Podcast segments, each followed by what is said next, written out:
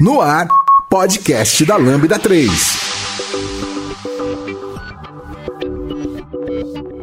Olá, eu sou o Giovanni Bassi, esse é o podcast da Lambda 3 e hoje vamos falar novamente sobre o microserviço. Esse é o terceiro episódio sobre microserviços. Então, se você não ouviu o episódio 1 e o episódio 2, volta lá e ouve primeiro e volta nesse daqui depois. Aqui comigo está o mesmo time que teve no 1 e no 2. Então vamos começar pela Grazi, Koji, Lucas Teles. E Lemar.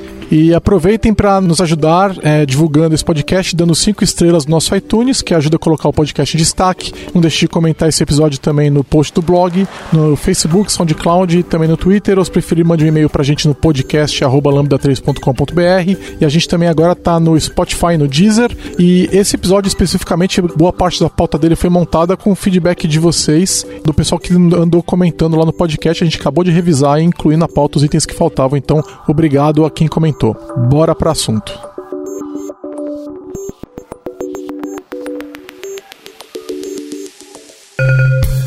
Você conhece a Lambda 3? Além de produzir este podcast, somos referência em desenvolvimento de software, DevOps e agilidade. Gostamos de inovações. Somos um grupo de pessoas apaixonadas por tecnologia e constante evolução técnica e social. Saiba mais sobre nós entrando em lambda3.com.br.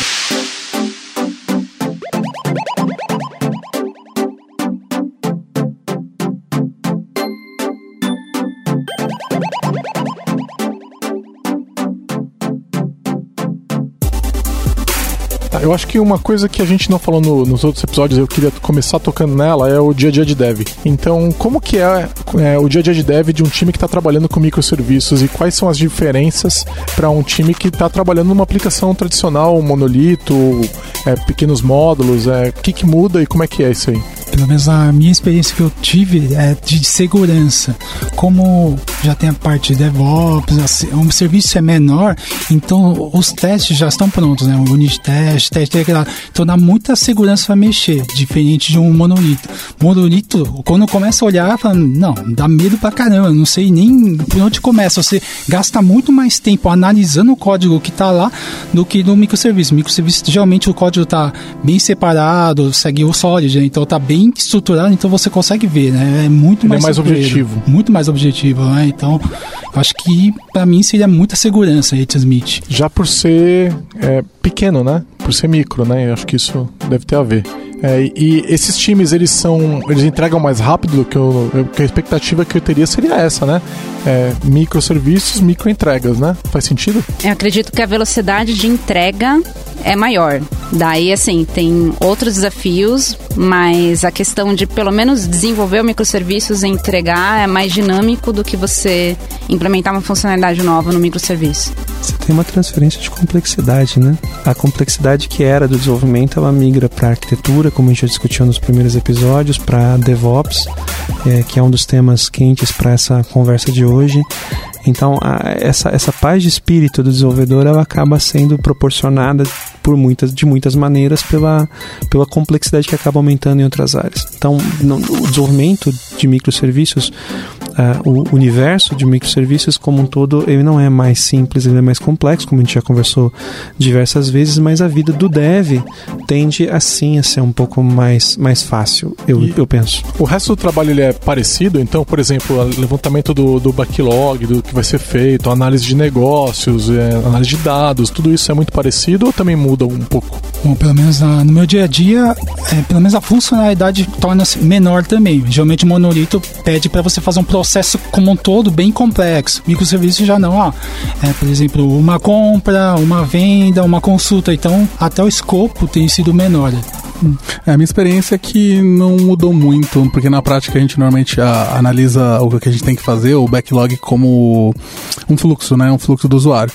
Então, é, eu acho que nessa parte, pelo menos o, meu- o meu feeling é que não mudou. Então, depois que a gente vê a- o que é necessário para atender o negócio, que a gente vai ver como é que a gente vai quebrar isso, distribuir isso na parte mais técnica. Não faz falta pro time é, enxergar a entrega como um todo, porque às vezes você entrega um, um- um pequeno microserviço, uma alteração pequena ali, que às vezes não foi entregue toda a funcionalidade restante né, em outros microserviços para que ela possa de fato aparecer para o usuário final. Né? É, isso acaba, não acaba causando alguma frustração no time de dev que fica aguardando essa, essa daí terminar. Às vezes um feature toggle que está desligado por muito tempo até que todo mundo termine. É, causa essa, essa expectativa ou não? Eu, eu, entendo que sim, mas é, é, tem, na verdade o ponto que eu acho que acontece a simplificação não é pelo fato de você não estar tá analisando a jornada do usuário ou, ou, algo do gênero. Eu acho que você acaba fazendo isso sempre. É, o, que, o que muda talvez é que você vai abrir um projeto ou uma solução e no lugar de ter centenas ou mesmo milhares de arquivos fonte, você vai ter poucos arquivos fonte. Você vai ter poucos, menos métodos. Você vai ter é, é entradas e saídas mais claramente definidas. Então é, é nesse aspecto, pelo menos, que eu acho que a vida do dev acaba ficando mais simples. Né? E, e, que acontece exatamente esse ponto de complexidade com as outras áreas, porque você tem deploy mais complexo, arquitetura mais complexa. Agora, analisar código fonte especificamente, é, como um todo, acaba ficando uma, uma, tarefa mais simples. Né? E, consequentemente, até você introduzir pessoas novas no time, quando você tem um escopo bem claro e bem delineado, acaba também sendo uma tarefa mais simples, porque o universo de código que tem que ser explicado e entendido acaba sendo menor. Por outro lado, o mesmo time às vezes tem que cuidar de muitos serviços, né? Então acaba exigindo também que esse time tenha um conhecimento sobre várias coisas diferentes ali, vários serviços diferentes. Mas não? já tinha, não? Na, na prática, quando era o monolito, né? Quando o monolito ele tem, o time, o time também tem. Né? Então ele acaba tendo que ter essa compreensão de algo mais do que aquele código localizado. O ponto é que aquele código está extraído, né? Você tem um projeto ali não mistura, né? Não misturado, está bem claro. Essas aqui são as entradas que você está recebendo, essas aqui estão as saídas que você tem que produzir. Aqui está o mecanismo de persistência que é local. Também você não, não, não tem que julgar a princípio se você fizer bem feito. Vamos lembrar, né? Microserviços não compartilham banco de dados, crianças. Então, se você Vou fizer... falar isso mais umas três vezes. É, vou falar mais uma vez. Então, o que acontece? Como microserviços não compartilham banco de dados, o banco de dados é mais simples, a estrutura de índices, se por acaso você for utilizar, claro, dependendo do mecanismo de persistência que você for usar, também é mais simples. Então, é, nesses aspectos, entender o código-fonte, a parte de desenvolvimento, que é entender e escrever código-fonte, fica mais fácil. Os testes também, né? Porque você acaba não fazendo é, com tanta frequência teste de aceitação, ou aquele teste end-to-end, não dá para fazer de maneira simples, né? É. Então o, desenvolvedor, o time que está desenvolvendo o microserviço não faz teste end-to-end, -end, né? É, eu acredito que para o time que está programando aquele microserviço fica mais simples o desenvolvimento, tanto no ponto de vista de análise, quanto é, o desenvolvimento, que você não precisa entender tanto o código, não tem muito o que entender, né? É menor. Então você consegue dar manutenção, criar algo novo, testar e entregar mais rápido. Então eu acho que essas são algumas das principais vantagens de programar o microserviços. Eu acho que a dificuldade para o desenvolvedor é no que se refere ao, ao ecossistema como um todo, o microserviço integrado a outro microserviço.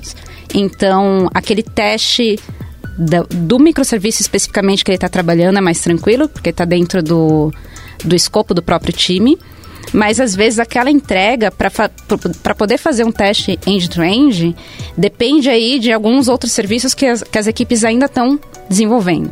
É, eu, desculpa, então acredito assim, a gente ainda vai falar mais sobre isso, acredito que a gente vai falar um pouco mais sobre testes mas se não tiver uma estratégia de testes bem implementada, teste de contrato e tudo mais, os times vão sofrer, por mais que eles entreguem aquele microserviço mais rápido, eles vão não vão conseguir entregar o produto final, porque é, com tanta, como que eu posso dizer? com tanta. Não é bem facilidade. É, não estou dizendo assim que com monolitos você também não vai ter esse tipo de desafio. Aliás, muitas das coisas que a gente falou aqui não é que em, com monolitos é um paraíso também, Não. né? Mas é, tendo microserviços, com um serviço dependendo do outro, um time, é, times desenvolvendo serviços em paralelo que vão se, se integrar para trazerem alguma funcionalidade, algum valor final para o usuário, fica, fica um pouco mais complexo. É um desafio, né? É. Tá, a gente vai voltar na questão de testes depois, mas é só para o pessoal entender que é, quais pontos são mais delicados e mais sensíveis no dia a dia e o que, que muda, né? Outra coisa que eu queria discutir é o time de Ops, né? Então, o que, que muda para um time de Ops, de, é, de, um time de Ops que está operando é, microserviços para um time de Ops que não está? Você garante que existe um time de Ops? tá bom, beleza. Acaba sendo meio que obrigatório, é, né? eu acho que A esse, primeira coisa. esse talvez seja o grande ponto. É, quando você fala em aplicações monolíticas é, ou mesmo aplicações com poucos serviços, é, o processo de operação ou as práticas de ops elas são mais simples. Né? E você, e por serem mais simples, muitas vezes elas são executadas de forma é, não automatizada. Né? Quando você vai pensar num ambiente com microserviços e quando você fala, começa a falar de dezenas, centenas ou até milhares, dependendo da escala da sua aplicação, é, aí você não consegue mais pensar em operações feitas com processos que não sejam bem qualificados e você passa a precisar efetivamente de gente que saiba o que está fazendo e trabalhar com automação da forma correta. E complementando, é, time de operações, tradicionalmente, quem seria? É, a princípio, as empresas teriam aí um, uma área de infraestrutura em que as pessoas seriam mais especializadas em redes, segurança, é, deploy, Sistema operacional. sistema operacional, assim, banco de dados, áreas assim bem definidas. E o desafio de trabalhar com ops, principalmente microserviço, é que essas pessoas precisam ter um conhecimento mais amplo, não focado aí numa única é, é, no único conteúdo, por exemplo, tem que conhecer redes, tem que conhecer SO, tem que conhecer segurança e tem que conhecer desenvolvimento também. Que nem o Elemar falou, no universo de microserviços com centenas de serviços rodando aí, não dá aí para a mesma quantidade de pessoas é, entregarem centenas de serviços quando elas estavam acostumadas a entregar um ou alguns. Eles vão ter que automatizar. Vão ter que automatizar. Então, o que eu vejo, é, a gente é, enumerou aí algumas vantagens dos é, para o time de desenvolvimento ao trabalhar com microserviços, mas onde eu vejo um time de operações ou um time de infraestrutura que vai começar a lidar com microserviços, eu acho que eles vão ver muito mais as desvantagens no começo do que as vantagens. É, eu, eu, assim, é, se é uma empresa um pouco mais madura, ela vai ter um time de ops, né? A questão é como esse time de ops opera. Se ele opera daquela maneira, tra maneira, maneira tradicional, que é fazendo tudo manualmente, ele vai sofrer e vai, é isso que você falou, Grazi. Ele vai, esse time vai apanhar muito, porque ele, não, ele simplesmente não vai conseguir escalar a ponto de atender. Então ele vai virar gargalo na organização e isso é ruim. Né? Então aí a gente vai ter que começar a empurrar esse, esse povo todo na direção da automatização. E aí muitas vezes eu acho que o que acontece, que surge, é uma resistência cultural da empresa, porque é, algumas, alguns procedimentos que são estabelecidos nas áreas de infraestrutura é, vem de motivos de medo, problemas que eles já tiveram no passado, né? Ah, por que, que os DBAs são super exigentes com as, migra as migrações de banco de dados? Porque numa madrugada qualquer um deles foi acordado porque algum dev fez um script errado e na migração ele, ele teve que ir lá voltar, acordar de madrugada e ir lá e voltar esse backup, né? Só numa depois madrugada? dessa prim... é, Só em depois uma? dessa- é, pois é. Depois de algumas vezes fazendo isso, eles Ok. ficam extremamente exigentes. Eles falam, não, ninguém mais faz isso daí. Né? Eles começam a, a- a exigir milhões de ambientes de validação, e aí a gente acaba. é, de- depois que a empresa sai do ar. E a gente tira a disponibilidade, né, baixa a disponibilidade da aplicação, ou, ou cria um problema para o negócio, a gente acaba ficando um pouco mais burocrático. É muito comum a gente resolver, no passado, resolver os problemas burocratizando, criando fronteiras para que isso, isso não fosse feito de maneira tão livre. O problema é que não dá para escalar se for tão, é, tão pouco livre, né? E aí o, o, o, o que eu vejo é operações precisa como é, ah, precisa discutir como que eu garanto que a aplicação continua no ar, como que eu garanto que é, o banco de dados está estável, mas eu, é, e ainda assim fazer tudo de forma automatizada, né? É, eu acho que tem um ponto importante aqui. É, tradicionalmente, as áreas de ops elas enxergam um trade-off. E esse trade-off é, é bem conhecido entre estabilidade, né, você manter o seu sistema estável, e a suportar modificações. Né? É que é, é o conflito com o dev, né? É. Dev quer sempre empurrar coisa nova e ops quer sempre segurar a onda, né? Não, assim, eu tive um cliente que recentemente estava tendo, um- teve, passou a ter problemas seríssimos de integração com o serviço bancário e foi se verificar o que aconteceu, foi uma atualização infeliz do Windows que acabou gerando toda uma dor de cabeça para fazer a integração com o serviço bancário funcionar. Né? E, e, assim, não tinha nada a princípio, é, não é só de dev. Quando a gente fala sobre o universo de Ops, não é só aquilo que vem do programador, não é só alteração no banco de dados que o DBA tem que se preocupar, não é só a última versão do sistema. Não, cara, é o patch do sistema operacional, é o patch do. É, tu, tudo isso acaba ficando escalado né? Porque você começa a observar isso em, em, centenas, dezenas de dezenas, centenas de aplicações que estão rodando e que você precisa garantir que essas aplicações fiquem rodando. Então, é, o primeiro ponto é uma mudança de mindset. Você tem que admitir o fato de que o ganho que você tem com microserviços, e, e esse, esse talvez seja bom retornar, porque a gente comentou isso no primeiro episódio, o ganho para o negócio de microserviços é a promessa de você conseguir fazer mais alterações em produção, alterações com mais frequência, ou seja, você consegue promover mais entrega de valor é, sem comprometer a estabilidade do sistema. Então, se o time de Ops trabalhar contra essa ideia, você anula toda um a razão pela né? qual você, quer dizer, não digo toda, mas um ganho muito sim, importante para o negócio. Por isso que eu falei, é, é, a prática é, é, enquanto o time de dev programar fica mais o ato simples de programar fica mais, mais simples, né? É, é, o ato de pensar em operações, as, as atividades relacionadas às operações ficam substancialmente mais complexas. Mais, mais interessantes muito mais interessantes, eu acho. Depende, né? Eu é... acho, eu considero bem. Fica muito mais legal ser uma pessoa de Ops é, quando você está trabalhando com microserviços. É. Muito mais interessante. É, você está falando com o mindset de um programador, né? E agora.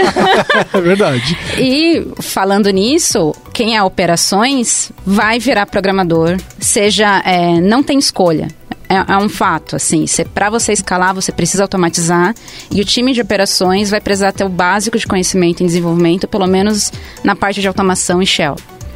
É, quem resistir a isso, assim, é, não vai conseguir trabalhar com, com microserviços.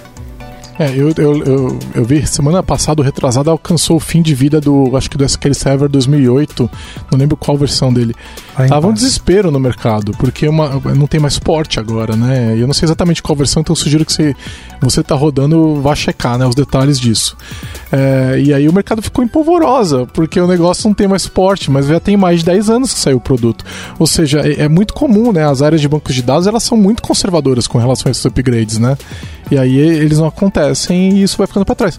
Não dá para ter esse mindset com microserviço, como a Graça falou. Agora, poderia é, colocar um ponto de vista um pouco diferente? Quando a gente fala, por exemplo, de containers e coisas desse tipo, é, fica menos importante a manutenção do sistema operacional? Porque olha só, é, eu não preciso mais me preocupar com o patch de um servidor eu preciso só pedir que o, o container esteja rodando na versão correta com uma versão que o, o algum serviço de terceiro está checando se aquela imagem está segura. E a gente tem serviços que fazem isso, né? Então, é, existe uma série de é, é, provedores de serviço que validam, olha, essa imagem aqui do Docker, ela não tem vírus, ela não tem problema de segurança, todas as bibliotecas que estão nelas estão corretas, etc. Ué, o cara de Ops vai lá e fala assim: beleza, desde que a sua imagem esteja correta, bota o que você quiser aí dentro para rodar. Não é problema meu. Você bota lá dentro, eu opero. É base, é, essa é a promessa do container, né? Então, o, o, o, o, o comandante do navio, ele não sabe o que tem dentro do container. Ele só tem que levar o, o navio de um lado pro outro, o que tá dentro do container vai junto, certo? Então não é esse muito... O trabalho de Ops não fica até um pouco mais é, é, simples nesse aspecto específico, ou seja, eu não preciso mais executar a aplicação porque ela está sendo executada num ambiente muito mais isolado. Eu acho que o fato de ser isolado simplifica o processo. Porque você não tem que mais observar é, um combinado de soluções que está rodando em cima de uma mesma base operacional. Isso acaba simplificando sem dúvida. Agora, é, tornar mais simples não significa tornar mais fácil. Né? Volta de novo, então tem que observar, por exemplo, se quais são as imagens que são autorizadas. Eu tenho que verificar eventuais riscos. Eu tenho que fazer todo um processo de validação.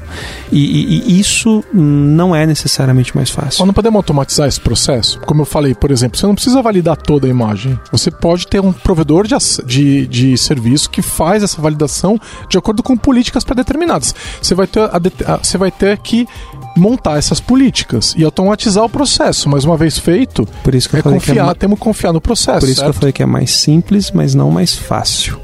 Né? Você vai ter, você vai ter ferramentas para poder fazer esse trabalho, mas isso não vai dispensar de você entender como as coisas funcionam, entender como que você vai executar um processo de validação, enfim, a dor de cabeça ainda existe. Vocês acham, por exemplo, que vale a pena ficar homologando um sistema operacional quando a gente está falando de containers? Por exemplo, eu vou homologar o Alpine versão 3, por exemplo. Vale a pena homologar o sistema operacional? Vale a pena criar uma política que garante que aquele sistema operacional é estável dentro do ambiente de containers que eu tenho? Então não importa se o time de dev saiu do Alpine 3 para o 4, por exemplo. Depende. Certo? O que importa é, existe um processo, existe uma política pré-determinada que vai validar aquela, aquela imagem. E aí, se ela está de acordo com a minha política, eu não preciso validar qual é a versão do SEO. Risco. Depende do risco. Eu entendo que nesse cenário especificamente depende do risco. Aí não automatiza, você acha? É, não é que é questão, não é questão de não automatizar. O problema todo é gestão do risco. Por exemplo, qual o risco que eu tenho a partir da atualiza atualização do sistema operacional dentro de um container? Qual é, quais são as eventuais brechas de segurança? Existe algum estudo de brecha de segurança? Como que eu consigo operar isso?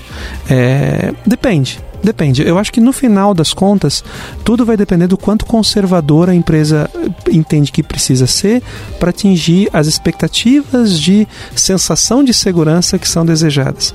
Na minha visão, Didio, e para que fique bem claro, tá? Eu, eu, eu penso exatamente da forma como você descreveu entende? Mas eu, eu, eu, eu, eu percebo que num ambiente corporativo, é, onde a gente vem de, um, de uma cultura que é extremamente resistente à mudança, você começar a especificar que eu vou fazer, estabelecer políticas de verificação e essas políticas de verificação, desde que sejam atendidas, é, é, atendem e eu dou autonomia para que o time deve possa escolher qual versão do sistema operacional no container, isso pode soar muito difícil. Eu acho que, embora seja prático e seja possível de se aplicar, talvez no mundo real encontre restrições. Ó, eu vou dar o exemplo da Red Hat com OpenShift.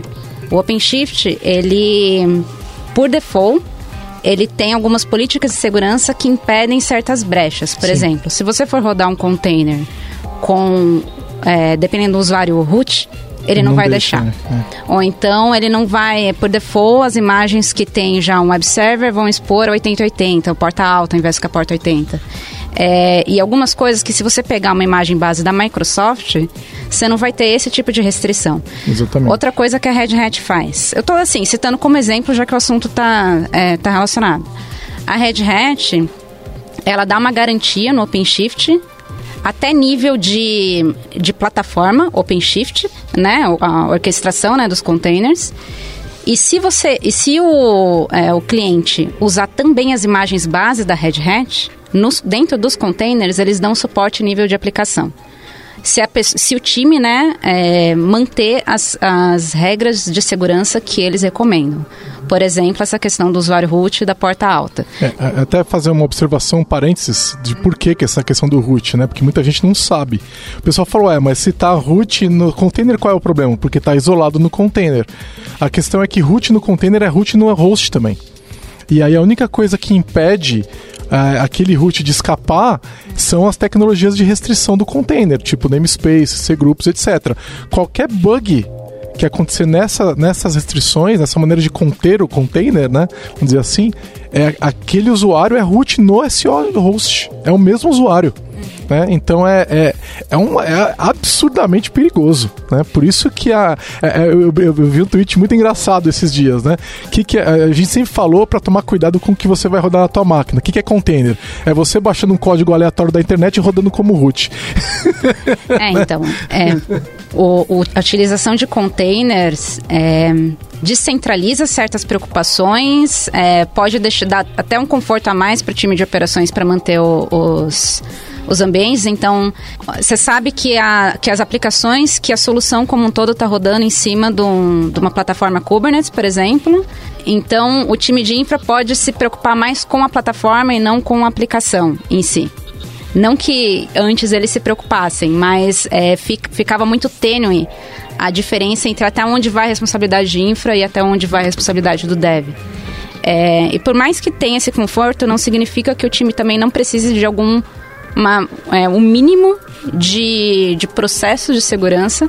Por exemplo, essa definição de que tipo de imagem base utilizar e essas regrinhas do, de como configurar o container para garantir um mínimo de segurança. Agora, tem um ponto importante aqui, né? É, no último QCon, eu estava conversando com o Martin Spear, da Netflix, e ele estava contando algo que, uh, se eu tivesse cabelo, né, uh, me eu ficaria de cabelos em pé. Mas é, o Netflix ainda não usa containers, certo? Nós sabemos disso. é um dos maiores cases. E né? é o case, né? Toda vez que se fala sobre microserviços, em algum momento alguém vai falar Netflix. E o Netflix ainda não usa containers. O Netflix ainda se baseia totalmente em máquinas virtuais.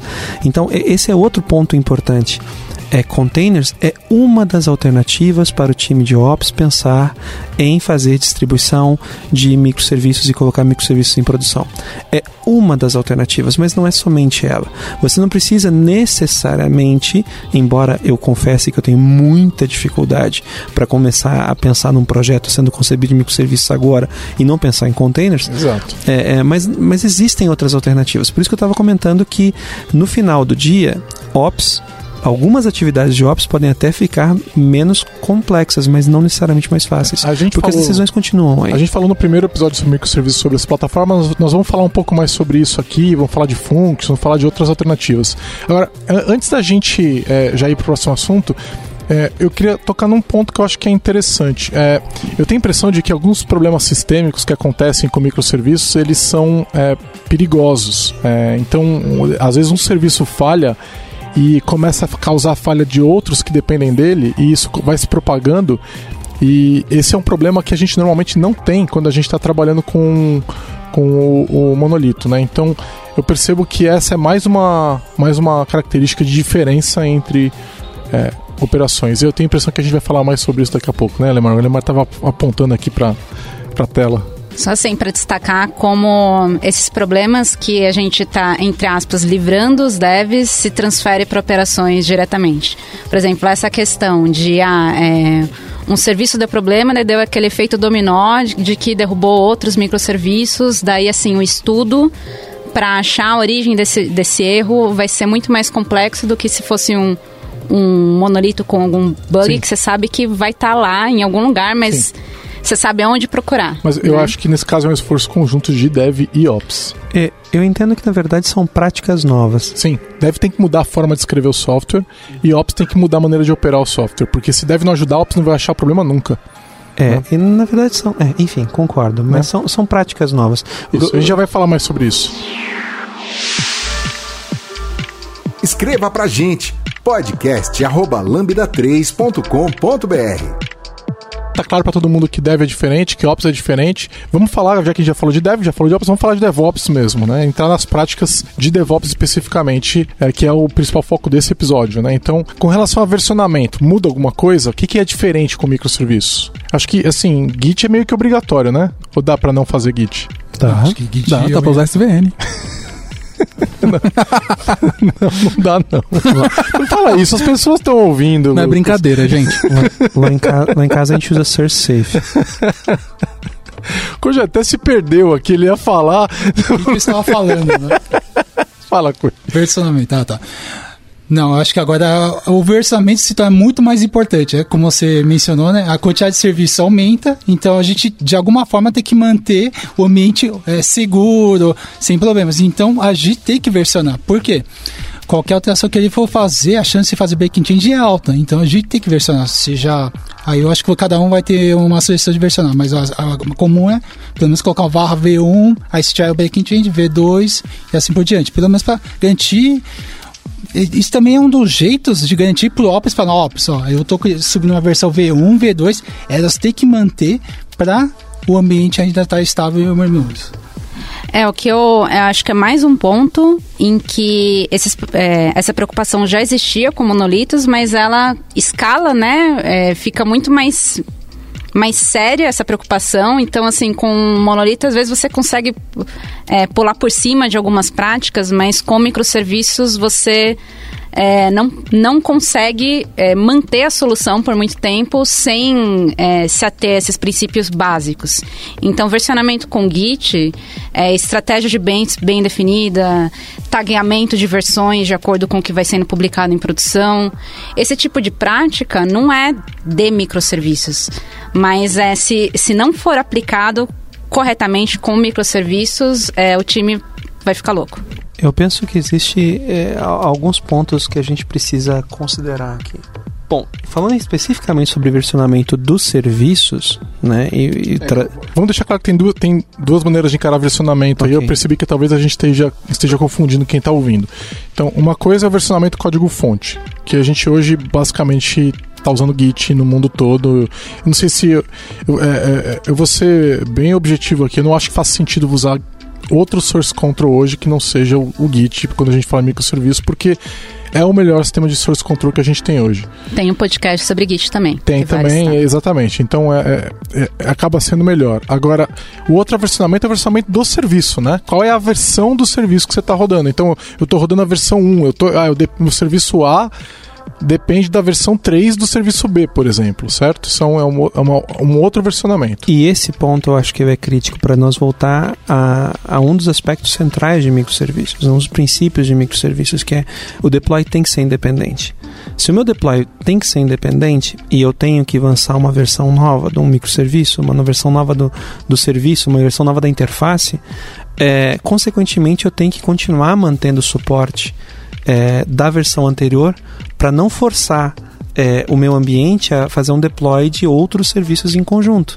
Senão isso vira um pesadelo. Isso é uma disciplina. Outro ponto que é importante nessa... É, calma, calma. Antes de você entrar nisso. É, é, comum que eu tenha uma nova funcionalidade que passe por vários serviços. Okay. Certo? É normal, certo? certo. É bem comum. É, como que eu faço para deployar uma funcionalidade para um serviço quando, por exemplo, o meu serviço do qual eu dependo ainda não está pronto? Não, vamos lá.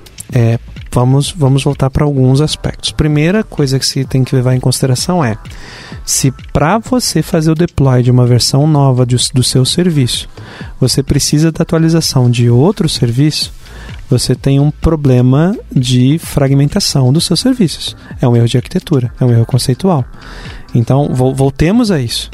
A princípio, toda vez que você for fazer deploy de um microserviço ou de um serviço, esse deploy deve acontecer de forma independente. Ele precisa acontecer. Tá, mas a dependência, de, a dependência entre serviços também pode acontecer. Então vamos dizer que eu, que eu tenho, eu espero um novo campo, por causa daquela nova funcionalidade, vai ser criado um novo campo num serviço do qual eu dependo, certo? É, e aí, com esse novo campo, eu vou poder prosseguir na implementação, na minha parte, na, na, na implementação que eu preciso fazer para aquela funcionalidade. É, eu discordo. Você discorda do quê? Não, do eu, Discordo, não, não, eu discordo de tudo que você fala. mas, mas, voltemos, né? Eu acho que, é, é, de novo, é, eu entendo o que você quer dizer, de eventualmente uma interface pública ter que ser modificada para poder fornecer uma informação que vai ser necessária para uma próxima etapa. Eu entendo que isso pode acontecer. Entretanto, é, o que é importante destacar é que isso deve acontecer em raríssimas exceções. Se você fez a fragmentação adequada dos seus serviços, isso não deve acontecer com frequência. Se você fizer, se isso acontecer com frequência, você falhou na modelagem dos seus microserviços. Hum, eu não sei que agora é, a gente tem um ponto de discordância aqui. Aí é, vou deixar para quem está ouvindo. Fala, Grazi. Tá, mas de qualquer forma, independente aí da, da razão de, de ter que prover uma, uma manutenção num serviço que já está ativo, que já tem consumidores. É como fazer essa publicação, que é a questão de compatibilidade. Então, o versionamento do serviço precisa é, levar em consideração a compatibilidade. Então, vai subir uma versão nova, tem que manter a, a anterior antiga. ativa até que todos os consumidores apontem para a versão nova. Só quando tem quebra de compatibilidade. Né? Então eu posso atualizar uma versão sem. É, então não é toda vez que claro, eu faço claro. um deploy que eu tenho que mudar o número de versão, né? Sim, se alguma assinatura mudou, se a, se a interface em si é, não teve só inclusão de funcionalidade, se algum campo novo, uma coluna nova foi alterado. E vale lembrar que não só para o serviço, mas a mesma coisa em questão de banco de dados, tomar aí cuidado aí com, é, com a modelagem. Então você tenta é, fazer com que a coisa seja progressiva. Então, de, de preferência, é, inclui, por exemplo, você precisa fazer uma modificação numa estrutura de uma tabela, vamos supor. É, você, em algum cenário, talvez você considerasse remover uma coluna. Nesse caso, pensando em compatibilidade, pensando na versão anterior que está dependendo dessa informação, você mantém, deixa de usar nas versões novas e inclui a coluna que você vai precisar. É, eu, eu acho que é importante se observar que é o seguinte, se você for pensar em versionamento semântico, né? Sem ver, você tá falando. Isso, Tá. isso. Se você for falar em versionamento semântico, é, toda vez que você fizer o lançamento de uma nova major, você tem que pensar em como que você vai trabalhar com a major antiga e como que e por quanto tempo você vai suportar a major antiga. E especificamente é, com em cenários mais complexos, o grande ponto é passar a comunicar oficialmente por quanto tempo a versão antiga é É, suportável. eu, eu acho que uma- isso é uma boa política, né? Então, eu mantenho os, cada serviço eu mantenho no ar, por exemplo, por no mínimo um ano e eu mantenho sempre pelo menos três versões. Então, assim, o que for mais longo, por exemplo, É, entendeu? isso, isso é variado da, da Eu empresa. tô, tô dando um exemplo, É. tô dando um exemplo de política, entendeu? Então É. que é, é importante você colocar isso. E hoje, com algumas tecnologias é, de tracing, etc., você consegue saber quem depende de quem. Sim. Então você consegue falar, olha, essa- esse serviço aqui está dependendo de uma versão antiga e ele até hoje não atualizou. Nós vamos ter que falar com aquele time, notificar que eles precisam atualizar, Sim. porque senão é, vai quebrar a aplicação, né? Então a gente tem como saber o que está acontecendo e tem como criar uma política sobre isso, né? Agora, o importante aqui é nós pensar sobre. Voltando para aquela questão em que nós discordávamos, Gigi, acontece o seguinte: olha, eu preciso de um campo novo, por alguma razão, dentro dessa minha resposta. Então, é, o que eu tenho que analisar é os roadmaps são independentes. Esse serviço que está fornecendo, esse serviço que é fornecedor na relação de, Desse dado novo. desse dado novo, ele tem um roadmap é, e ele vai ter um anúncio de quando essa versão vai ser publicada e eventualmente vai, vai existir um acordo. O problema todo é o seguinte: é, não seria adequado que um serviço que é fornecedor obrigasse a atualização de um serviço que é consumidor. Isso não pode acontecer. Agora, um serviço que é consumidor, eventualmente condicionar a liberação dele à liberação de uma versão de um, de um serviço fornecedor é ok, entende? Não é adequado, deveria ser evitado, deveria não ser necessário. Mas caso sendo, é, é, isso, isso a pode gente ser encadeia, criar dependências entre os times e encadeia os, os itens de trabalho. O que acaba, de certa forma, é, indo a- de encontro, né? Acaba sendo prejudicial ao conceito, aos benefícios que microserviços quer vender. Por isso que eu estava advogando de forma tão consistente que esse tipo de dependência ele deve ser evitado durante a modelagem. Deve-se pensar para que isso, para que esse tipo de dependência aconteça com a menor frequência possível, porque ele acaba depreciando. a É, isso, isso vai, vai também na direção do que a gente da nossa outra discordância do primeiro episódio, onde você defende os serviços maiores do que eu. É. né? Então é, eu estou muito mais próximo da agregação do DDD e você está muito mais próximo do é, contexto ligado do DDD. Uhum. Então é, é por isso que você acredita que tem que ter, acontecer muito menos. Eu acho que no, no cenário onde é a agregação, isso acontece com uma frequência muito maior. é que volta antes. Eu acho que, de novo, o voltamos para a questão fundamental de qual é o princípio que você usa para fragmentação. Eu acho que sempre que você faz esses microserviços pensando como fontes de dados, ou seja, num conceito data-centric, mas não, enfim, A orientado aos... agregação do DDD não é conceito, não é data centric. Eu, eu concordo com você. embora, embora se você for verificar no mercado, rapaz, como o povo só fala sobre entidade. nem vamos discutir Tá, nem vamos mais entrar nesse assunto. Só quero voltar é, num ponto. Mas eu concordo, eu discordo do Giovanni. Concordo, mas discordo. Ele desistiu de concordar. Vocês, eu já vi cenário de empresa querendo fazer servi- microserviços com um- dentro de um único repositório do Git. O que, que vocês acham disso?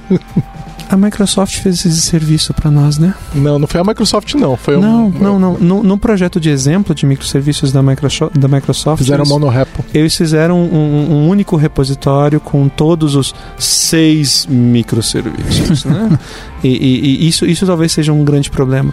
Então a gente volta, a gente sai agora do versionamento da API e, e mais uma vez, crianças, só para só concluir, existe um bom motivo para você não fazer versionamento de recurso, você faz versionamento de serviço. Mas é uma outra grande discussão. E voltando para versionamento de código-fonte, aí a gente volta de novo àquele ponto. É, é estratégia, né? É estratégia de gestão de, de, de código-fonte e versionamento de código-fonte. Eu acho que pode funcionar monorepo.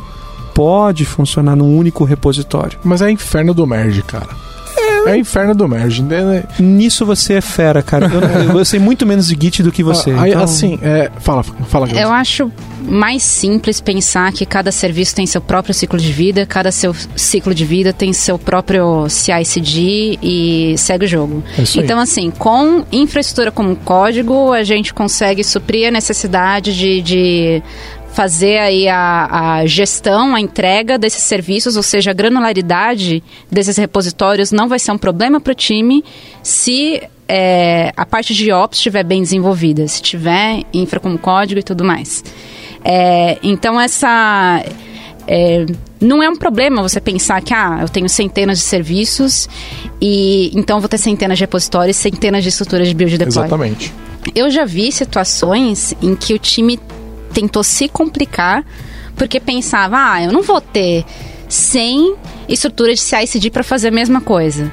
Eu falei, cara, vocês têm 100 serviços. Por que, que você quer imaginar que você vai conseguir é, simplificar uma, algo é, você está simplificando pelo caminho errado, né? Porque se já existem essa quantidade de aplicações, o problema não é você ter estruturas muito similares de, de build e deploy. E sim o fato que a natureza do, do, do projeto, da solução, já está indo por esse caminho, então a, a, parte de operações tem que acompanhar esse raciocínio.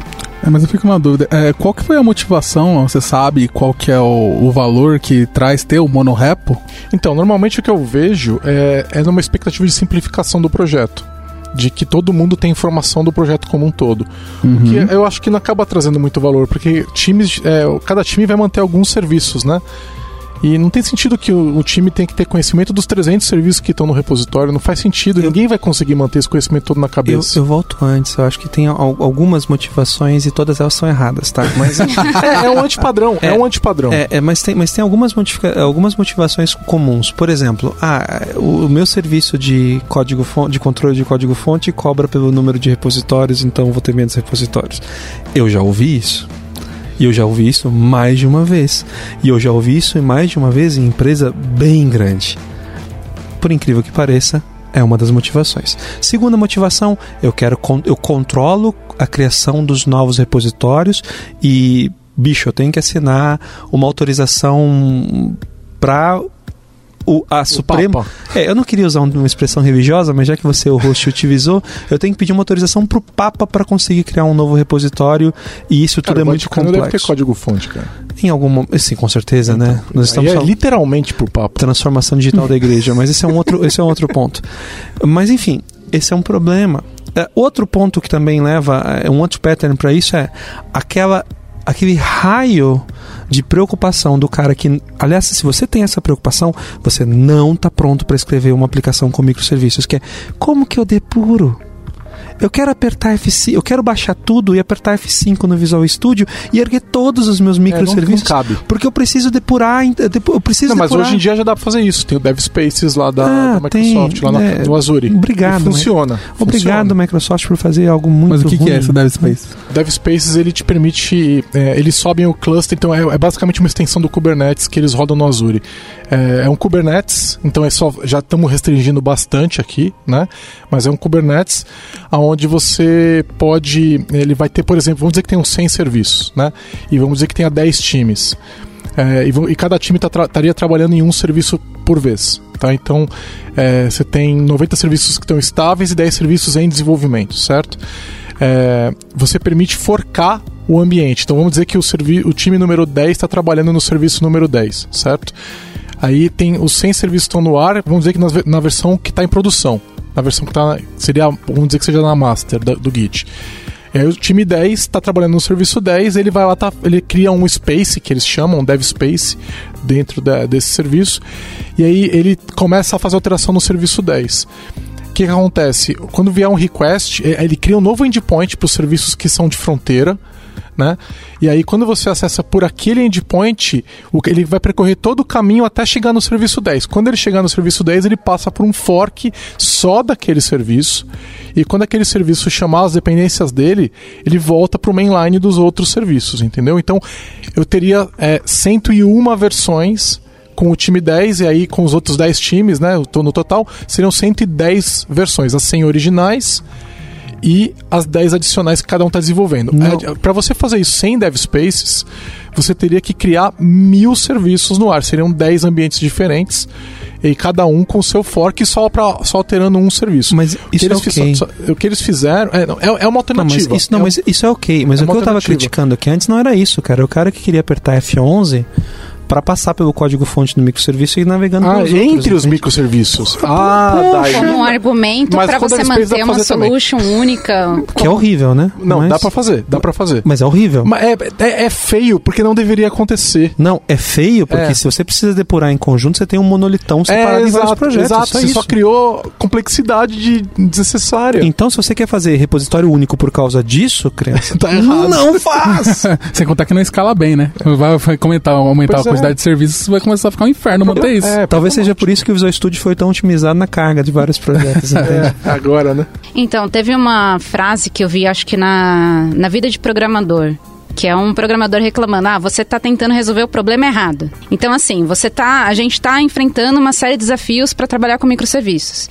E o que eu vejo é alguns times tentando é, resolver problemas é, e criando outros. Por exemplo, essa questão ah, é complexo manter centenas de repositórios. Então, eu vou, ao invés do que eu automatizar essa criação e gerenciamento de repositórios, eu vou criar um único repositório e colocar tudo lá Exato, dentro. é. Então, você vê assim, é, beleza, o desafio existe, gerenciar centenas de, de serviços. Vamos pensar assim, é, como fazer essa gestão? Se vocês escolherem um método que vai trazer mais problemas do que realmente resolver o que, a causa raiz, então você está indo pelo caminho errado. É um novo desafio e um antigo mindset, né? E é, eu vou te falar um, um lugar onde eu acho que faz sentido. Tá? Que, eu- que eu já vi, que eu já fiz e já, já vi funcionar, que é Ah, se o começo do errado, projeto. cara. Começo do projeto. Então a gente está iniciando um, um trabalho. A gente falou sobre isso no primeiro episódio sobre microserviços, de que a gente não vai ficar aquela, aquela é uma falácia falar que a gente vai ter 500 linguagens e plataformas. Ah, vai ser um serviço em Java, outro em Rust, outro em isso normal, né, em um monte de linguagens diferentes. Isso não, raramente vai dar Se certo. você não for Netflix, não vai É, exatamente. Então, normalmente vai estar concentrado numa mesma plataforma, né? Ou é Java, ou .NET, Node, alguma coisa assim. E aí, é, quando você está começando o projeto, geralmente o time é muito menor, né? E aí você consegue ter um time core que está modelando, discutindo, é, aquilo está efervescente, entendeu? Tá todo mundo discutindo, trabalhando junto. Aí eu acho que o pessoal de Ops tem que estar codando, o pessoal de Dev tem que estar operando, tem que estar todo mundo junto, com- começando a conceber isso daí, e que aí os serviços são quase provas de conceito. E aí eu acho que o monorepo faz sentido por um período, sabe? Aí uma vez que você começou a estabilizar, aí separa tudo. É. Mas eu acho que é mais um primeiro, primeiro mas, passo. Mas eu volto à advertência, tá? Porque existem outros, outros critérios. Primeiro, outra, outra grande argumentação. Poxa, eu mexo em todos os serviços.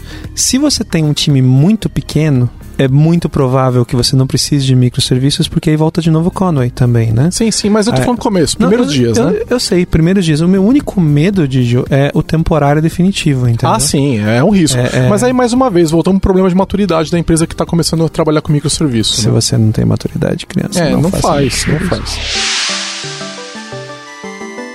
Entre em contato pelo site lambda3.com.br. Legal. É, vamos falar um pouquinho mais de testes. Não sei aonde mais é que, que vocês querem entrar. A gente já tocou na questão de teste, unidade, integração dentro da fronteira do serviço. Tá ok, né? Todo mundo já entendeu que tá fácil. Vocês querem discutir alguma estratégia de teste de end-to-end, que vocês já viram acontecendo? Acho que seria interessante a gente falar isso. E também falar de testes no conceito de build. Acho que seria legal também. Tá, nenhum nem outro, mas eu queria dar um destaque para teste de contrato. Então manda. Ah, eu acho muito legal. Explica o que, é isso, Grazi. Teste de contrato, você garante as entradas e saídas de uma determinada interface. Então, vamos supor, a gente tem o time A e o time B trabalhando cada um no seu microserviço, mas o time B vai consumir algum recurso do time A. Se o time A, vou falar de outra forma, se uma interface muito bem definida, os times não entrarem num acordo e tiverem algum meio de testar essa interface, que garantir que o time B vá fornecer esse, vá se comunicar da, da forma que o time A está esperando,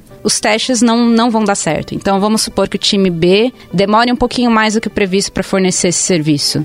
Mesmo que o time A termine entregue a solução que o usuário quer, não vai ser entregue para ele. Na verdade, assim, mesmo que as entregas, é, que aquela funcionalidade é, só vá chegar no, no usuário final depois que todos esses componentes forem desenvolvidos, é importante pelo menos a gente saber que a parte de determinado time acabou. Quando que a gente sabe disso? Quando se testa. E se você está dependendo da entrega de outro time para poder testar, você está criando um problema que vai ser escalado. Tá, e quando é. você fala esses testes de contrato, né, de interface, o que, que seria isso? Exato. Vamos falar de forma concreta. Tá bom. Eu já vi muitas formas de fazer, assim. Eu já vi pessoal usando Swagger, é, eu já vi subindo um endpoint mocado em, em algum lugar é, na rede. Mas pra... então, vamos lá. Você está basicamente falando assim, algum serviço está exposto em algum recurso, alguma URL, por exemplo, Sim. certo? E ele, ele tem tais parâmetros de entrada e tem tais é, tal retorno de saída. Tais opções de saída. Exatamente. Algumas opções É isso que a gente está discutindo Sim. de, desse teste. Agora, para eu poder fazer esse teste, eu tenho que ter em algum lugar definido quais são é, esses valores. Aonde isso tem que ficar definido fora do repositório ou fica definido dentro do mesmo repositório?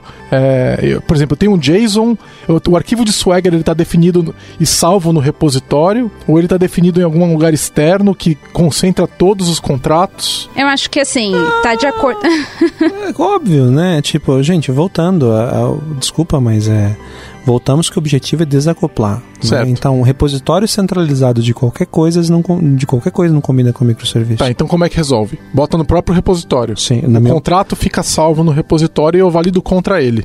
Exatamente. É isso? Seria isso? É, na minha leitura, sim. Você pode ter um mecanismo de publicação. Você pode ter um serviço em que você está publicando esse contrato e você Não, eu, eu acho que pode ser simples assim também. Não, é, é tem um JSON no diretório, eu subo o serviço, faço request, verifico se está igual o arquivo está em disco. Pronto, acabou.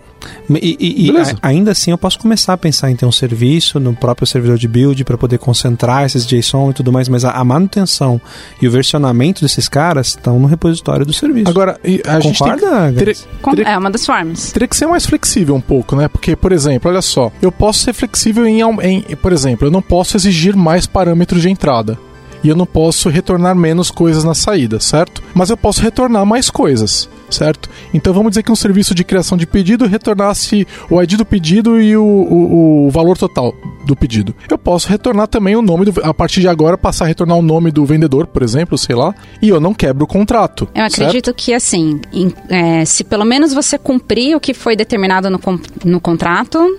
Tá ok. Então, por isso que aí, quando eu passo a retornar também o nome do vendedor, e eu, se eu fizer a comparação do arquivo de Swagger, vai dar diferença. E aí eu tenho que fazer uma comparação inteligente, né? Do tipo, olha, é, você está acrescentando dados. E aí eu, em vez de dar um erro, eu dou um warning. Falo, ó, você precisa atualizar teu Swagger porque ele está desatualizado. Né? Você, eu não preciso quebrar ele necessariamente. Ou talvez o que eu preciso falar é, não, eu vou quebrar mesmo, porque nesse caso talvez você tivesse que ter que é atualizado. Tinha que ter atualizado o seu JSON aí. É, uma, é um trabalho consciente de atualização desse, é. desse JSON e você não fez, né? Sempre lembrando que a comunicação entre os serviços não acontece necessariamente via JSON, certo? Então, sim, sim, isso, é, sim, é, desde, já falou sobre isso. Desde que o formato seja compatível. Exato, exato. Questão é independente da forma que o time vai escolher como lidar com esse teste de contrato, é, é importante entender o conceito e fornecer esse teste de alguma forma. É, eu já vi times aí tentando tentando não, assim, é, usando o Scrum of Scrums, então, assim, tem desenvolvimento rolando em paralelo que em algum momento vai ser integrado. Sem teste de contrato, isso vira, é, vira um pesadelo para a empresa. Se, independente aí de que seja o teste do Swagger, mas assim, algum teste que possa ser automatizado e que não dependa da entrega real mesmo para que os times tenham a confiança de que entregaram que, o que estava previsto. Sabe por que, que me incomoda um pouco a questão do JSON no próprio repo, aí tocando aqui no ponto que o Lemar levantou também? Porque eu gosto da ideia dos serviços estarem documentados publicamente de maneira reconhecida. Então, esse serviço expõe esses dados e isso está consultável em qualquer lugar. Né? Okay. E aí, para isso, eu não vou colocar isso em produção. Eu não vou colocar Swagger em produção, né? Mas eu não, eu não gostaria que isso estivesse tipo em homologação. Isso deveria estar disponível publicamente em algum lugar.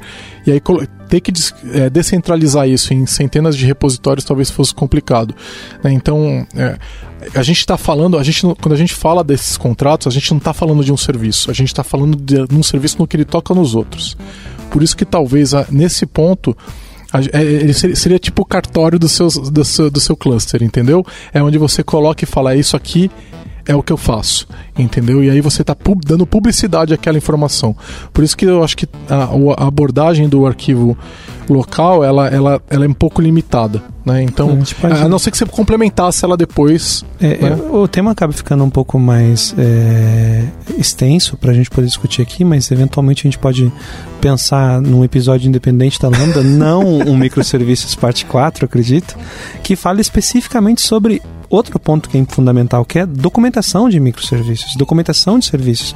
Como que você pensa em portal de API? Como que você pensa em, em manter os times? É, como que você avisa de uma versão nova? Como que você comunica o seu roadmap? É, todos, é, todos esses processos de governança, eles são também intensificados. Por isso que a gente estava comentando, né? Aquela, aquela, em algum lugar tinha que ficar mais fácil. Né? Por isso que ficou mais fácil para escrever código e ler código. Agora, é, arquitetura, documentação, governança, DevOps, é, Ops, enfim, tudo isso fica mais complexo. Legal. Mas então, vira um tema, eu acho, para é, outro podcast. É, não vamos entrar, mas assim, fica aí a, a, a informação de que governança de microserviços é um negócio complicado, né? Build como é que é feito o build de microserviços e quais as diferenças de um projeto tradicional? A estrutura de build, diferença entre um projeto monolítico e um microserviços, eu acho que muda muito pouco. A questão é a escala. Né? Tá. Que nem a gente falou, ah, é, ao invés de que você ter poucas aplicações, você pode ter centenas. Daí começa a vir as ideias, ah, deixa eu fazer uma estrutura de build mágica que serve para todo mundo. E, aliás, em microserviços é muito comum a gente ter cenário de aplicações muito parecidas. Então, vai, é aplicações de .NET que usam uma mes mesma estrutura de projeto com Docker, que vão ser publicadas no ambiente Kubernetes, que seja. Então, assim, fica tão similar que é, é meio que natural você pensar na possibilidade de criar uma estrutura só. E não, é, não só com essas tecnologias, mas é comum que tenha muitas aplicações, muitos serviços que usam o mesmo padrão de desenvolvimento. É, eu, eu gosto bastante, né? Minha maior experiência é com Azure DevOps, né? E eu gosto, por exemplo, da estrutura que a gente tem lá de templates para build. É muito interessante aquilo, ou seja, e aí tocando no ponto que você falou, né? Então, e voltando no que eu falei antes também de que a gente normalmente vai estar orbitando em torno de uma de poucas tecnologias, Sim. né? Então eu estou fazendo. É, não que Azure DevOps só funcione com o .NET, vai funcionar com qualquer coisa, claro, mas vamos dizer que. Então vamos, vamos mudar. Vamos ver que eu esteja fazendo build de Node né, no Azure DevOps. Eu vou botar um template que vai fazer me ajudar. Então, todos os meus microserviços orbitam em Node. É, é, eu vou colocar uma estrutura com aqueles templates lá que você pode colocar. Então, eu tenho o repo de template principal e eu é, é, trago aquilo e parametrizo como eu quiser. Lógico que o time que está com um serviço muito diferente, ele não vai usar aquilo, mas para a maioria dos serviços acaba sendo útil e utilizando, né? Sim, pensando que a gente tem um conjunto de tecnologias que atende a maioria dos serviços não só no build, mas a gente consegue pensar num padrão de criação de repositórios, de estrutura aí mínima de aplicação, é, de criação de, de build, criação de, de deploy, CI/CD, os processos, né? Eu, eu gosto muito também da ideia do, de usar submódulos do Git, porque submódulos do Git te dão é, poder de controlar em que versão você está para suas dependências. Então vamos dizer que eu tenho uma série de scripts que eu quero utilizar, certo? Aqueles scripts, eles é, vêm é, de um submódulo, por exemplo, e, eu, e, eu, e ele está na versão que eu determinei. Então, se o pessoal que está cuidando daqueles scripts evoluir aquilo lá, o time decide quando ele quer ir para aquela próxima versão daquele submódulo. Então, é, é, é, se você sabe usar, aí é um problema do Windows ali, né? Mas se você está no Linux, você está usando, por exemplo, Symlinks, fica super fácil de trazer, puxar do submódulo e trazer artefatos de código para dentro do seu repo. É uma ideia, é uma ideia legal. Eu acho que vale a pena. Eu já usei em projetos e acho que vale a pena considerar quando você está fazendo esse tipo de coisa, porque permite, né? O legal do dos templates do Azure DevOps é que não precisa nem do submódulo, né? Porque ele puxa de outro repo, né? Ele é automático. Você informa, ah, o repo está em tal lugar, vai lá e pega o template, traz, traz para cá e roda na hora. Então, é, é, comum, então, vocês acham usar essas infraestruturas comuns entre os serviços para build? Sim, é, eu acho que é inevitável você chegar numa solução parecida ou um, um template, mesmo caso você vá criar um a um, é, ou alguma estrutura automatizada. Eu acho que tende é, automatização de até de criação. Você faz o DevOps do DevOps parece. Se, se, automatiza as rotinas de DevOps que seu time já tem. Porque você tem aí dezenas de equipes, centenas de serviços, é, centenas de repositórios. Se você criar templates e gerar uma versão nova de um template, uma atualização importante, você vai ter que rastrear quais são os repositórios que estão usando aquele template e atualizar também. Agora, se você tiver mapeamento, uma estrutura automatizada que, que faz o deploy desses recursos de DevOps, aí sim você consegue. É, a, o número deixa de ser um problema. Então, aí sim você realmente escalou o DevOps do seu time. Se eu entendi direito, a Grazi está dizendo que DevOps é essencial, pra, não só é essencial para microserviços, mas DevOps ao quadrado, né? É isso mesmo. DevOps do DevOps. DevOps, Não, é- DevOps. e é isso mesmo, porque é, a Grazi já tinha mencionado isso mais cedo, né? Como é que é o processo de criação de um repositório? Se você vai ficar colocando é, processo burocrático, você não evolui, né? Porque toda hora está surgindo o serviço no processo, quando você está trabalhando com microserviço, né? Se eu precisar de uma assinatura de um diretor para poder liberar um novo repositório no Git, as coisas não andam, né? Agora imagine que essa criação de repositório com essa configuração até de política de branches, mais o build, mais o deploy, já foi homologado internamente e autorizado, criar esse tipo de estrutura para uma aplicação nova é mais simples. Sim. E, e deveria ser rápido, né? A gente não tem que ter essa discussão todas as vezes que começar um serviço, certo? Salvo em casos muito específicos, certo? Isso, e assim, mais um papel aí do time de operações. O time de operações já não está só se, preocup, é, se preocupado com fornecer aí as estruturas básicas de entrega, mas também de dar um suporte para o time utilizar isso com mais velocidade. Então, assim, o desenvolvedor, o time de desenvolvimento vai ser focado em trazer essa solução para o usuário. Então, eles não precisam, não deveriam ter que se preocupar com essas é, questões de plataforma, questões de estrutura. Então, o time de operações é, vai desenvolver ferramentas que ajudem o time de desenvolvimento a ter mais velocidade. Por exemplo, um time de desenvolvimento vai começar aí a criar uma, uma API nova, já vai estar com o REPL, com as branches básicas, com Toda a governança, toda a né? governança É isso criada para eles. Então, voltando na governança, então, ah, como é que eu vou fazer o log? Como é que eu vou fazer o trace? Como é que eu vou debugar num erro em produção? Tudo isso tem que vir já na hora que a gente criar esse novo serviço, né? Eu não tenho que sair manualmente em cada lugarzinho e falar, não, agora tem um serviço novo, agora tem um serviço Agora- novo. Não dá para fazer isso. Agora, é importante destacar, e a essa altura do campeonato acho que isso ficou bem claro, por que, que a gente falava lá no início que microserviços traziam um conjunto todo novo de complexidades e, por si só, demandava que a gente tomasse atenção para uma série de pontos e justificasse a utilização de uma forma muito, muito clara e criteriosa. Como foi dito no início, é, o trabalho de operações, o processo de governança no processo de desenvolvimento, tudo isso fica muito mais complexo. Tudo isso envolve muito mais é, é, práticas profissionais, né, para execução do trabalho. Isso, isso tudo, isso tudo gera um bocado de dor de cabeça. Agora, outro ponto que é importante destacar é que tudo isso que a gente está destacando como sendo boas práticas de DevOps ou de Ops para microserviços se aplicaria igualmente para o desenvolvimento de uma aplicação monolítica. A, a diferença é a, o, ta- o tamanho da necessidade. Enquanto para uma aplicação monolítica seria uma vantagem, é, com microserviços é essencial. É que o custo é diferente, né? A escala, a escala obriga a prática diferente, né? Então, eu até posso fazer o build até manualmente, que é o que muita gente faz para um monolito, porque é só um. Mas quando são 300, não dá para fazer. Não, eu não tô dizendo que você deve, Lemar. Ok. Mas você consegue, é humanamente possível. Ctrl Shift B, É, copia, o dev- é, copia a pasta debug para É produção. humanamente possível fazer isso. Quando Sim. você fala Pasta de release, 300 pasta serviços. release. Não, é, debug, debug. Imagina, eu quero os PDBs. É, o, o Hanselman fala, né, que amigos não deixam amigos fazerem botão direito publicar dentro do Visual Studio, né? É, não. É, então, é, é, é- é- mas é possível. Né? É ruim, mas é possível. Quando a gente fala de 300 serviços, não dá. E aí entra no que a Grazi falou, né? Você tem que ter uma estrutura automatizada para a criação do projeto, para a governança do projeto. Você vai automatizar, você vai fazer o DevOps do DevOps, né, Grazi? Sim, e o tooling, e o fornecimento de toolings para os desenvolvedores. Então, o Gigi falou agora há pouco, ah, é, o desenvolvedor não vai precisar se preocupar com construir um, eu estou usando como exemplo, tá? Construir uma framework de log, ou sei lá, é o lance lá da, da framework corporativa. Mas por mais que a gente evite esse termo, a gente sabe que é, existem certos recursos que vão ser usados nos microserviços. Ok. E Vá a gente calma, precisa, por exemplo, o log ou a questão de monitoramento precisa ser, ser, como que eu posso dizer? Tem um baseline, né?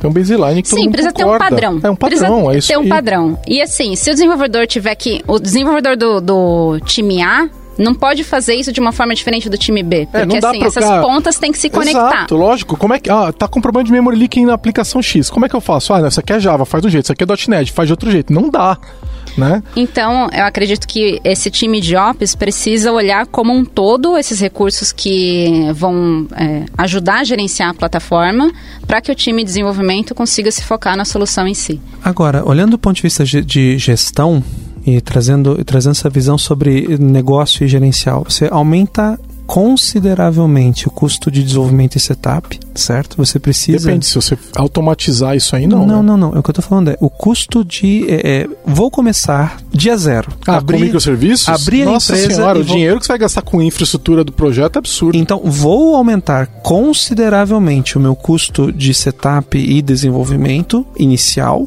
mas em contrapartida, eu vou ter uma redução, se bem feito, uma redução significativa no meu custo de manutenção. É, eu não sei, tá? Eu diria o seguinte: dinheiro não deveria ser o principal objetivo para você fazer um trabalho com microserviços. Dinheiro sempre é o principal. Não, então, objetivo, então talvez. Então, aí que tá. O problema é o custo se torna tão alto que é, eu, eu diria assim, não pensa no em cost saving, entendeu? Ok. Pensa na. Então, assim, então você vai ganhar dinheiro com o produto que você está desenvolvendo, não com a Isso. sua tecnologia.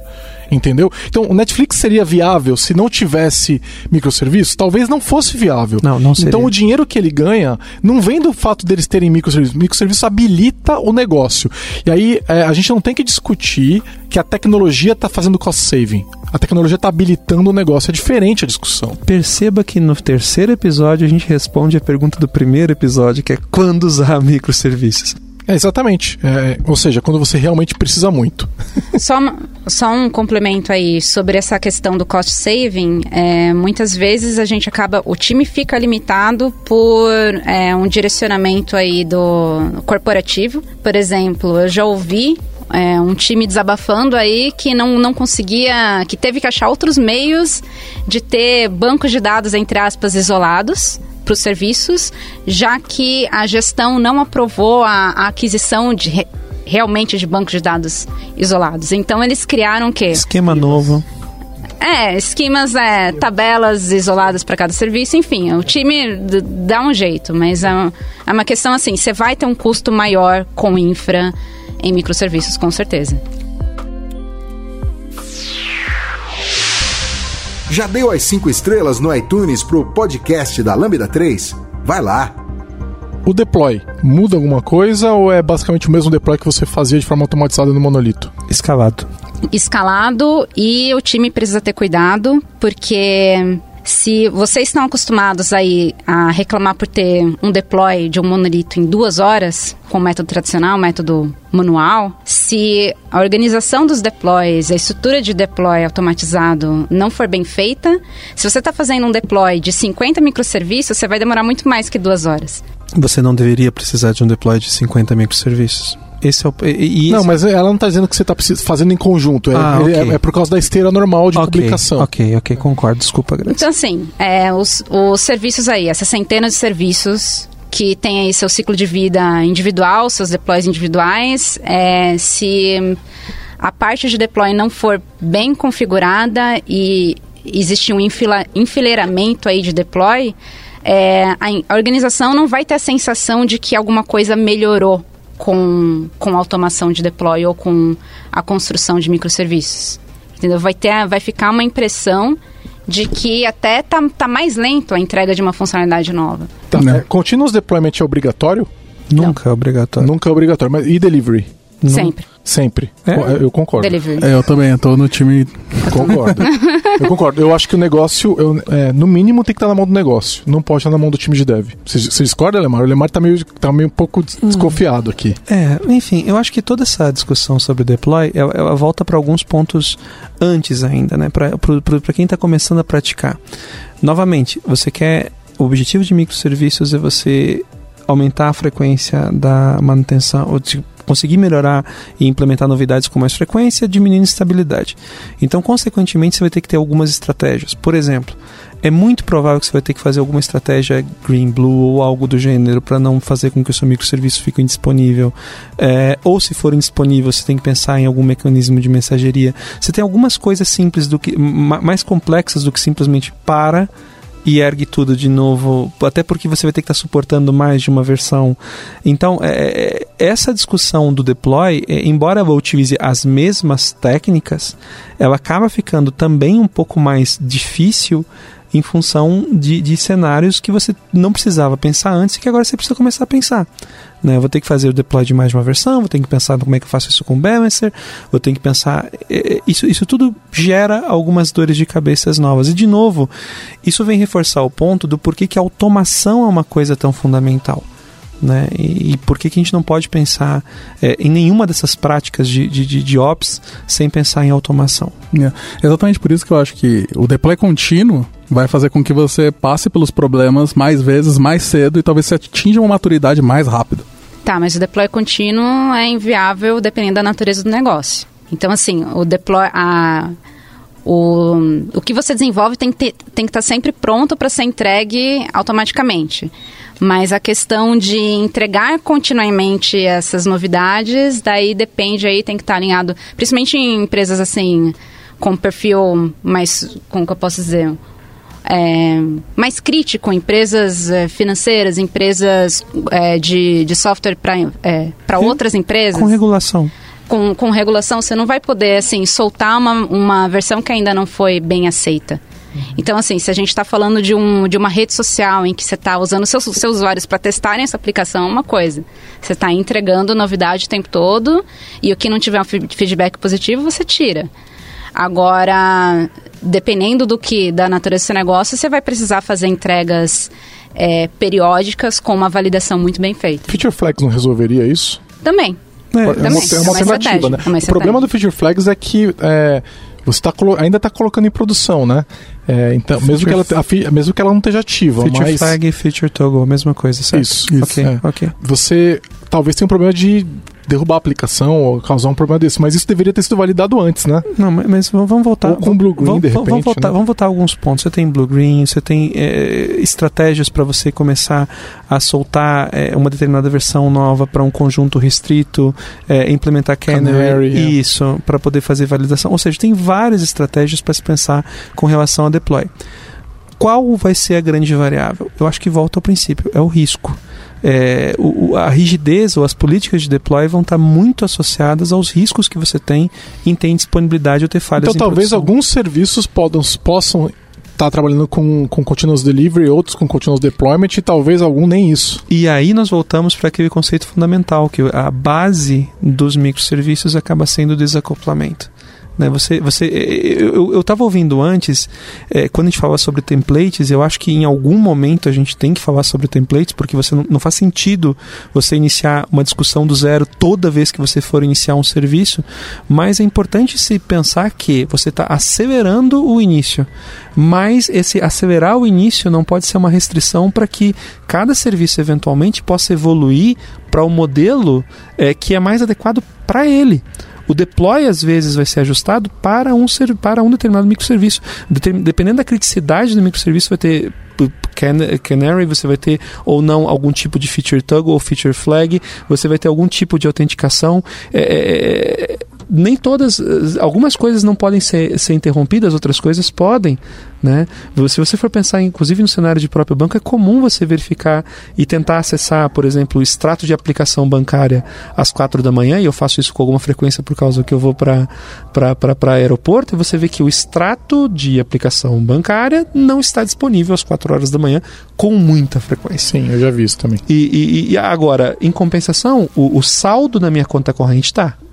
A qualquer hora. A qualquer hora. Por quê? Porque efetivamente é, o risco associado com um e com outro são diferentes. Então, templates sim são fundamentais, mas a gente tem que tomar exatamente esse tipo de cuidado.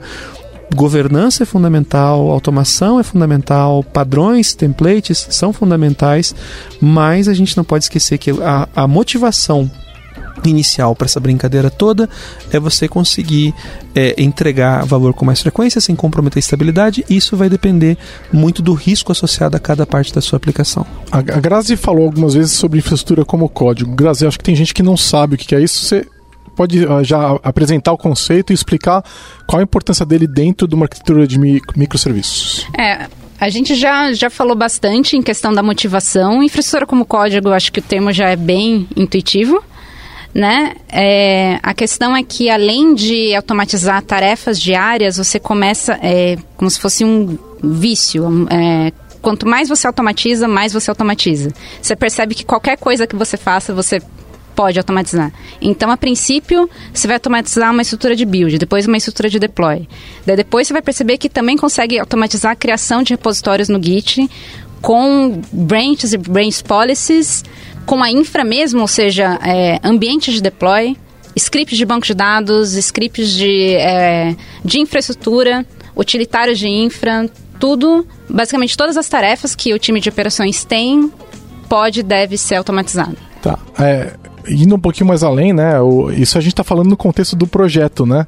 Mas a infraestrutura como código, ela, ela fala também da tua infra mesmo, né? Então da, da, das suas máquinas virtuais, do seu. É, e aí, assim, muito disso toca em um ambiente talvez de nuvem, seja ela privada ou pública, né? Para a questão de construção de recursos. Então, os bancos de dados, como é que se cria esses bancos de dados, né? Então a infraestrutura como código pode definir esse, esse, tipo de coisa. Então, utilizando, por exemplo, um Terraform, você pode fazer, você consegue fazer toda a gestão do ambiente usando, por exemplo, é, build, release, git e tudo mais, e ah, agora eu tenho uma nova VM, agora eu tenho um novo banco de dados, agora eu tenho um novo é, é, endpoint no meu no meu API Management, por exemplo, né? Então, é, tudo isso pode ser automatizado. Eu, eu, é, é uma coisa, é uma, é uma tendência que eu tenho visto nos times de infraestrutura que já estão é, na, na ponta, que estão na ponta, né? Os que, é, os que estão maduros, né? Então, é, é essa questão de eu não vou discutir só a, a, questão da, da publicação da aplicação, que é essa parte que toca mais a, o, o DevOps, né? Mas eu vou discutir toda a infraestrutura mesmo. Tá, então vamos pensar em ambientes. É, eu acho que dá um virtuais. Só isso, dá, dá. É, eu só queria. É, colocar uma ênfase. Eu sei que a gente está insistindo aqui no, no aspecto escalabilidade, que como esse problema que a gente tinha é, num nível muito menor com monolitos, a gente vai ter é, em, em proporções muito maiores com microserviços. É, quando a gente usa nuvem pública, infraestrutura como código vai além de, de um, de um build, um nuvem pública ou privada, né? Mas estruturas é, de nuvem... Tem um gente... serviço, né? De criação de recurso, né? Sim, a gente consegue criar clusters inteiros de servidores... É... A gente consegue testar. Isso que eu acho mais, é mais interessante. Por exemplo, a gente quer fazer um teste de carga. Teste de carga, o quanto mais próximo de produção, se você não puder fazer em produção, melhor.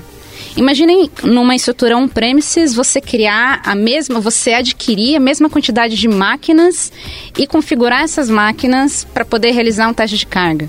Vai durar 15 minutos. Que vai durar 15 minutos. Depois, o que, que você vai fazer com essa infra? Você reaproveita? Reaproveita, mas assim, ao longo de, de um tempo, o custo vai ser muito maior com nuvem pública ou privada, a gente consegue criar, replicar um cluster com exatamente as mesmas configurações que a gente tem em produção, rodar os testes que a gente precisa descartar depois e só pagar pelo uso. A gente... o benefício monetário só acontece na nuvem pública, né? Porque na privada você vai ter que ter a infra paga é, lá, sim, né? eu acho que é uma é uma escala evolutiva, é. né? Entre você ter um data center você físico na sua... Meio, né? Pode fazer meio a meio. O seu de produção é privado e o, de repente, para testes é público, por exemplo. Sim, se for o caso. Né? Você sabe que é, é, insano, porque eu lembro de novo da conversa com o Martin Spear, né? Ele falando que uma das grandes questões que levam a Netflix, por exemplo, a fazer Chaos Monkey e tudo mais, e Chaos Engineering, é o fato de eles não conseguirem reproduzir, mesmo em nuvem pública, um cenário semelhante ao ambiente de produção deles. Isso, isso é bacana, né? Quando você começa começa, quando você chega nessa escala, é muito legal. É porque a origem do bug, ela não, ela, ela, um bug tem muitas origens, né? Não, então não. eu, eu tava estudando da onde vem um bug, né? Pode ser o ambiente, pode ser o dado, pode ser o usuário, tem várias origens diferentes. E aí reproduzir isso é muito difícil. Só o, Ca- o Monkey vai conseguir Mas reproduzir nem isso. falando de chaos, mo- de chaos engineering aqui, falando especificamente sobre a ideia de que eventualmente, eventualmente não, cara. Se você for o Netflix, Em algum momento, se você não, se você for o Netflix e sempre lembrando, nós não somos o Netflix.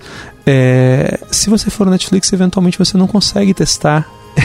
Não consegue criar um ambiente de homologação para poder testar o impacto real é, do ambiente de produção. Isso, isso, é, isso é muito bacana. E aí tem outros pontos também interessantes que é invariável. A, nuvem pública diminuiu é, é, ela, ela- diminuiu a, a dificuldade para que você consiga simular o ambiente de produção. Mas só diminuiu. Eventualmente a gente continua encontrando diferenças que são muito significativas e, enfim, bugs surgem na produção. Mas assim, muitos outros. é, muitas outras atividades de operações ficam muito mais simples com, com nuvem pública. Então eu quero replicar, eu quero incluir, por exemplo, um node novo no meu cluster. Do, do AKS, sei lá. É, você já tem um script com uma definição de máquina, com os pré-requisitos de, de hardware e software. Então, assim, replicar essa estrutura, é, incluir mais servidores é, no seu ambiente, tudo isso fica muito mais fácil. É até testar. Testar. Existe o teste de infraestrutura também. Então, sim. Então, deixando claro, infraestrutura como código é quando você automatiza a infraestrutura, né? Então, é, por exemplo, no build, né, que você fazia configurando manualmente passos de build numa interface gráfica, em vez de fazer isso, você vai fazer isso numa, numa configuração num script, seja num arquivo de YAML, JSON, que são os mais comuns hoje em dia, né? Então é, é- é- é tornar o processo de construção desse software, de construção do ambiente, automatizado também. Tá, a gente ia continuar, mas não vai dar tempo, porque a gente já está em quase uma hora e meia de, de episódio. Então a gente vai é, basicamente encerrar o assunto de DevOps por aqui, é, fazer algumas observações finais e vai ter que ter um episódio 4. A Graça tá chateada porque ela queria fazer uma trilogia. Mas a gente faz o 4 e, e- e- Porque a gente ainda tem aqui mais nove assuntos na pauta, 10 assuntos quase, né? Então.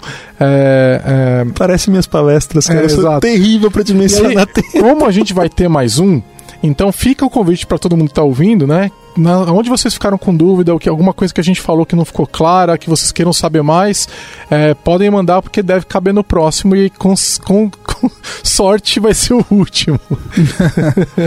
tá, o papo ficou bom, a gente gostou, na verdade a gente tá é, feliz com o resultado. Esse, esse episódio ficou super divertido de gravar. Eu acho que vocês que ouviram também é, devem ter curtido e mandem aí as sugestões pro, pro próximo que vai ter que ter um quarto. É, pessoal, vocês querem fechar um assunto de DevOps de alguma forma ou fazer alguma observação em cima do que a gente ainda não falou, pelo menos para dar um é, no próximo episódio, fazer um, um cliffhanger para o pessoal assistir o próximo. Tá, é, então- eu acredito que a, a parte de monitoramento. A gente vai falar de monitoramento, vai né? entrar mais. A Vamos falar um pouquinho mais de containerização. Aham. Falar um pouquinho mais de cases, plataformas, formas de, de construir na, na prática microserviços, é, vantagens e desvantagens de, é, de ferramentas. Teve, conver... teve perguntas aí interessantes sobre BI e dados também que a gente quer, quer discutir, e, é, por isso que não vai dar tempo de terminar agora. Então tá bom. É, pessoal, é, obrigado a todo mundo aí pela, por mais uma vez a gente estar aqui. E o pessoal que tá ouvindo, nos vemos no próximo. Valeu! Tchau, tchau. Tchau. Falou! Você ouviu mais um episódio do podcast da Lambda 3. Indique para seus amigos esse podcast. Temos também um feed só com assuntos diversos e outro que mistura assuntos diversos e tecnologia. Toda sexta-feira, sempre com o pessoal animado da Lambda 3. Se você tem um podcast e quer gravar num estúdio legal, nosso espaço está aberto para você. É um estúdio isolado acusticamente, com uma mesa de gravação e microfones profissionais para até cinco pessoas. Tudo de graça. A ideia é estimular o podcast no Brasil. Pode ser sobre qualquer assunto. Fale com a gente pelo e-mail podcast@lambda3.com.br.